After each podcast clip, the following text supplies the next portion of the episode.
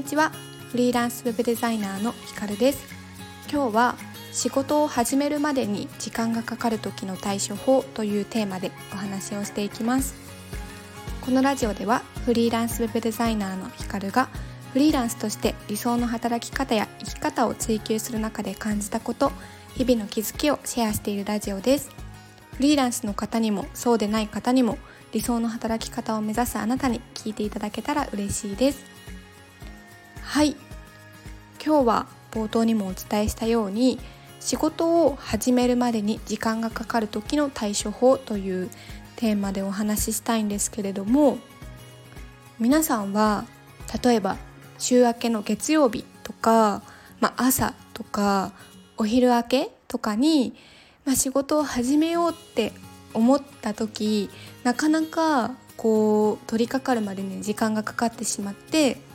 なんかなんとなくスマホ見ちゃったりとかネットサーフィンしちゃったりとか、まあ、何時から始めようって決めててもダラダラダラダラ取り掛かるまでに時間がかかってしまうみたいなことってありませんか？私は結構これが日によるんですけれどもそういう時もあってで、まあ、どうしたらいいのかなっていうのをすごい考えていたんですけれどもなんかこれ最近思いついた対処法というかすごい良かった方法があってそれがズバリ中途半端な状態で止めておく、まあ、もっとやりたいなって思うくらいの状態で止めておくっていうことです。それはあの例えばそうですね休憩に入る前とか前の段階でっていうことなんですけどもそうでもっと言うと次、まあ、翌日とかお昼明けはこれをやってこれをやってみたいな工程までを、まあ、書き出さなくてもいいんですけども頭の中で具体的に考えておく。ですると結構その取り掛かる時も具体的に何をしたらいいのかっていうのが自分の中に明確になっているので取り掛かりやすいなっていうのが最近判明しました。うん、でなんか多分こうまっさらの状態白紙な状態からさてやろうみたいな形で始めようとするから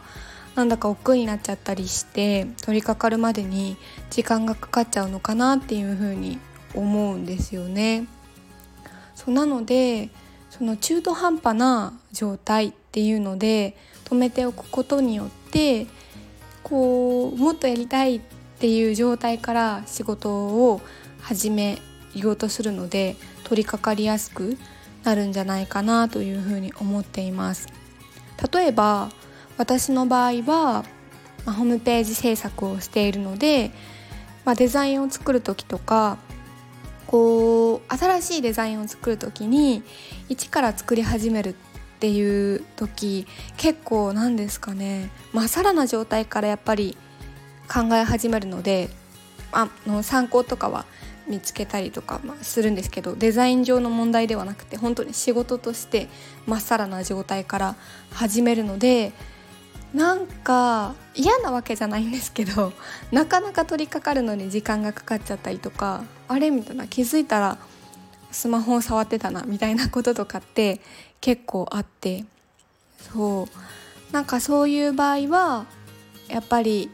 何ですかねうん新しい仕事を今日一日で終わらせようとかではなくて前もって事前にちょっとだけでも進めておこうとかっていう意識が大事なのかなっていうふうに思います。そう全部をちょこちょこちょこちょこ進めておくとちょっとまあどこまでやったか分かんなくなっちゃったりとかするので大変だと思うんですけど、まあ、メインで言うと重めなタスク。例えば次の日の重めなタスクっていうのを前日の夜に少しだけ進めておくとか月曜日、まあ、翌週やろうって思っている仕事を金曜日の夜に本当に15分とか30分だけでも進めておくとか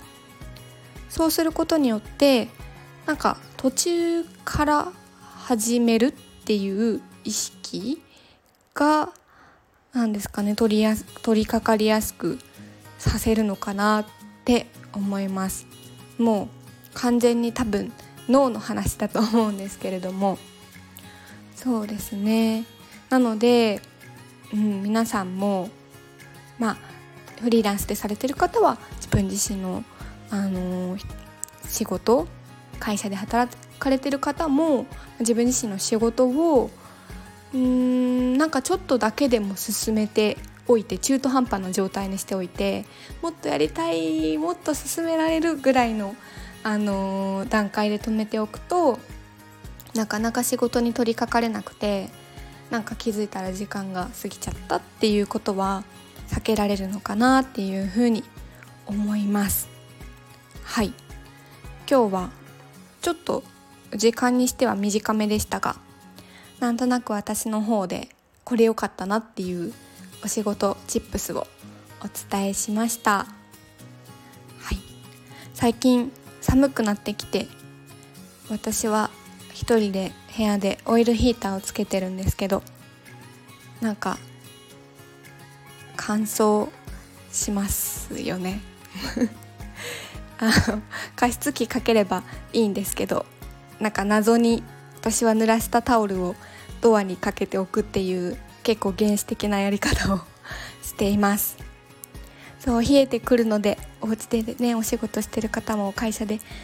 ね勤務してる方も体を冷やさずかかん？体を冷やさず体を崩さないように風邪をひかないように気をつけて過ごしていきましょう。はい。では今日の放送はここまでにしたいと思います。さようなら。